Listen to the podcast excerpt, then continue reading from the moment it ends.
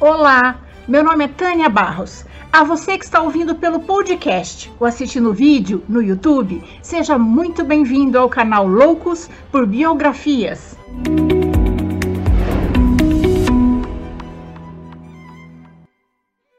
Se você é novo por aqui e gosta de biografias, convido você a se inscrever no canal. E se gostar deste vídeo, deixe seu like, seu comentário, porque assim esse conhecimento chega para pelo menos mais duas pessoas. Juntos vamos conhecer a vida das pessoas mais interessantes, inteligentes e importantes da história. Os heróis são importantes na nossa vida porque nos mostram quão grandes podemos ser. Mas antes de começarmos, eu gostaria de agradecer aos apoiadores do canal no Catarse. Esse apoio é muito importante para que eu consiga manter o canal. Para quem quiser e puder apoiar o canal, o link do projeto no Catarse está na descrição da biografia. Agora vamos lá Senta aqui, lá vem história. Hoje vamos conhecer um pouco da vida e da obra do maestro multiinstrumentista e compositor brasileiro Heitor Villa-Lobos. Villa-Lobos não defendeu nem se enquadrou em nenhum movimento e continuou por muito tempo desconhecido do público brasileiro e atacado pela crítica. Se sua obra por muito tempo foi incompreendida no Brasil, no exterior ele fez grande sucesso. Suas composições são modernas e originais, inspiradas em toda a cultura regional e folclórica do Brasil. Heitor Villa-Lobos deixou o maior legado erudito na música brasileira instrumental. Ele escreveu numerosas obras orquestrais de câmara, instrumentais, de vocais, totalizando mais de duas mil obras até sua morte em 1959.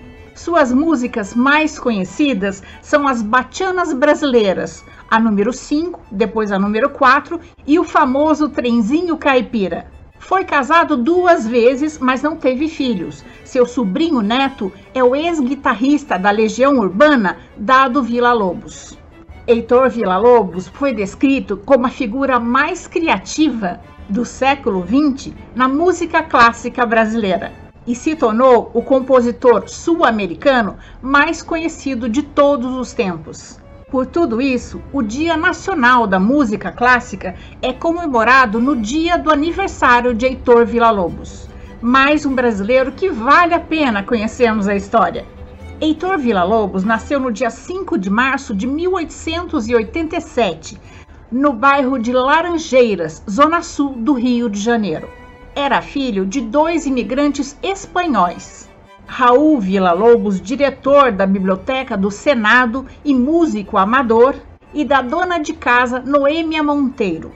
Seus pais incentivavam os filhos a estudar seu pai deu-lhe instrução musical, lhe ensinou a tocar violão e até adaptou uma viola para que o pequeno Heitor começasse a aprender violoncelo. Com apenas seis anos, Heitor compôs sua primeira peça para violão, baseada em cantigas de roda. Aos oito, começou seu interesse por Bach. Ele apreciava também os ritmos populares. Conheceu os ritmos nordestinos quando frequentava com o pai a casa de Alberto Brandão, onde se reuniam os cantadores nordestinos. Aprendeu a tocar clarinete e saxofone. Quando Heitor estava com 13 anos, seu pai faleceu e a família enfrentou dificuldades financeiras. Então, sua mãe, para sustentar os oito filhos, conseguiu o emprego para lavar e engomar as toalhas e guardanapos da confeitaria Colombo, no Rio de Janeiro.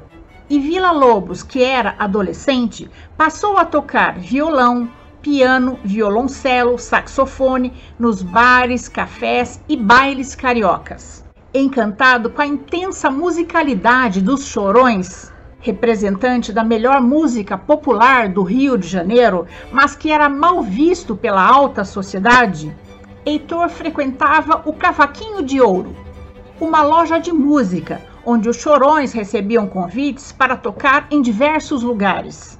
Quando estava com 16 anos, Heitor foi morar com uma tia que lhe ensinou a tocar piano.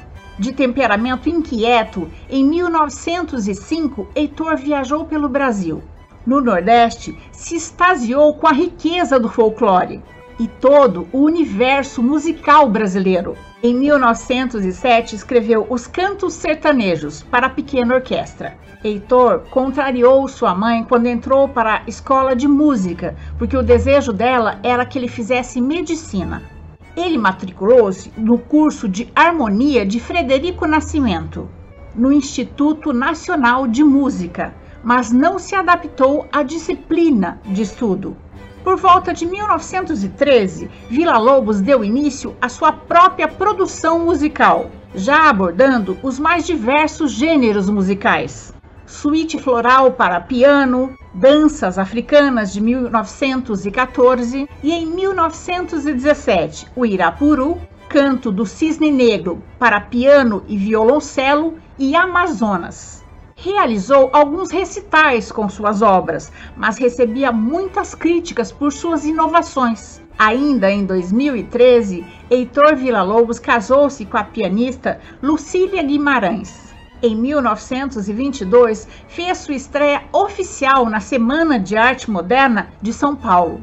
Nessa ocasião, ele se apresentou de casaca e chinelo, porque estava sofrendo de gota. Sua música moderna foi vaiada, mas o evento deu início à sua projeção internacional.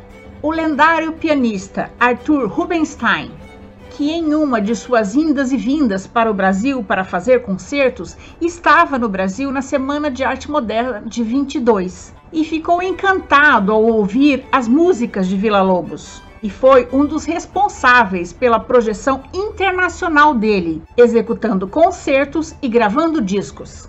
Vila Lobos e Rubinstein se tornaram grandes amigos, e o compositor dedicou a ele a complexa obra pianística intitulada Ruby Poema. A amizade entre os dois era tão natural que Vila Lobos convidou Rubinstein para participar do bloco Cordão de Saudade e Rubinstein topou e até se vestiu de baiana. No ano seguinte, aos 36 anos, financiado pelo governo, Vila Lobos desembarcou em Paris para mostrar o seu talento e voltou no ano seguinte em 1927 voltou à Europa, dessa vez financiado pelo milionário carioca Carlinhos Guinle. Essa viagem durou três anos e Vila Lobos realizou turnês em 66 cidades importantes da Europa, apresentando concertos de sua obra e regendo importantes orquestras. Em 1930, Vila Lobos, que atuava no Brasil como maestro, já planejava o seu retorno a Paris, mas estourou no Brasil a Revolução de 1930. Uma das consequências da Revolução foi que nesse ano nenhum dinheiro poderia ser retirado do país, tornando Vila Lobos incapaz de pagar qualquer aluguel no exterior. Sendo assim, forçado a ficar no Brasil, ele organizou vários concertos nos arredores de São Paulo e compôs músicas educativas e patrióticas.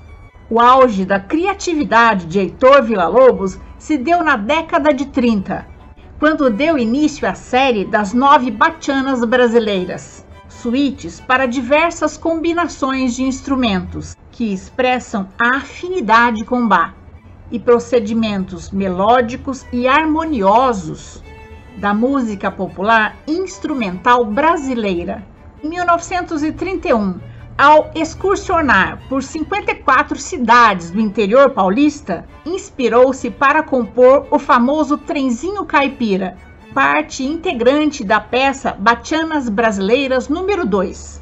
A obra se caracteriza por imitar uma locomotiva com os instrumentos da orquestra.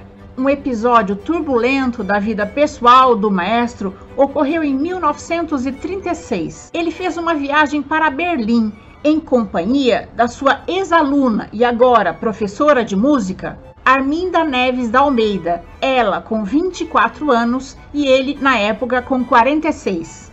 Heitor se apaixonou por Arminda e de lá simplesmente mandou uma carta para sua esposa, a pianista Lucília Guimarães, desmanchando um casamento por carta de 23 anos. Depois de 1937, durante o Estado Novo, período no qual Getúlio Vargas tomou o poder por decreto, era obrigatório o ensino de música nas escolas. Vila Lobos, nessa época, era secretário de Educação Musical e orientava os professores da rede pública como ensinar música. Sob sua batuta, promovia apresentações de canto que reunia estudantes em estádios de futebol. Ressentido porque sua música era pouco executada no Brasil, Vila Lobos costumava desabafar. Não tive o devido reconhecimento em meu próprio país.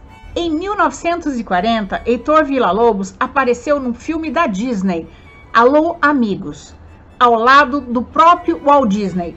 Em 1941, publicou a música nacionalista do governo de Getúlio Vargas, no qual ele considerava a nação brasileira como uma entidade sagrada e seus símbolos, entre eles a bandeira, como o lema nacional e o próprio hino nacional como invioláveis. Vila Lobos também foi diretor de um comitê que tinha como tarefa estabelecer uma versão definitiva para o hino nacional brasileiro. A celebração da independência no ano de 1943 contou com o hino de Vila Lobos.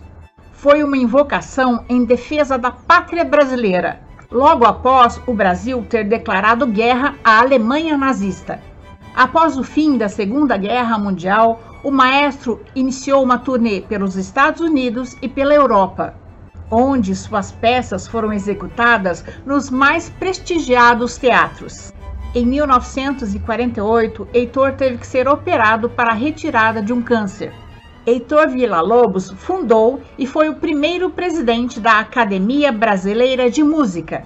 Era membro também da Academia de Belas Artes de Nova York e recebeu o título de doutor honoris causa na Universidade de Nova York. Vila Lobos nunca teve filhos e nunca se separou oficialmente da primeira esposa, mas viveu com Arminda, sua segunda companheira, até sua morte. Heitor Villa-Lobos faleceu no Rio de Janeiro, no dia 17 de novembro de 1959, e foi sepultado no cemitério São João Batista. Ele estava com 62 anos. Apesar das severas críticas, Heitor Villa-Lobos conseguiu o reconhecimento no Brasil e no exterior. Isso ficou claro com a notícia de sua morte, especialmente na França e nos Estados Unidos, como se verifica pelo editorial que o New York Times lhe dedicou no dia seguinte de sua morte. Em 1960, o governo do Brasil criou o Museu Vila Lobos no Rio de Janeiro. Arminda, que era musicista e exerceu grande influência no trabalho de Vila Lobos, se tornou diretora do Museu Vila Lobos de 1960 até 1985, quando morreu. Vila Lobos também dedicou boa parte de suas composições a Arminda, incluindo o ciclo brasileiro Diversos Choros. E essa é a nossa história de hoje. Eu espero ter contribuído para que seu dia seja bom. Se você gostou, deixe seu joinha, faça seu comentário, conheça as outras histórias do canal e compartilhe com seus amigos. Lembrando que o canal Loucos por Biografias traz novas histórias toda semana no YouTube e em podcast. Encontro vocês na próxima biografia do canal. Até mais!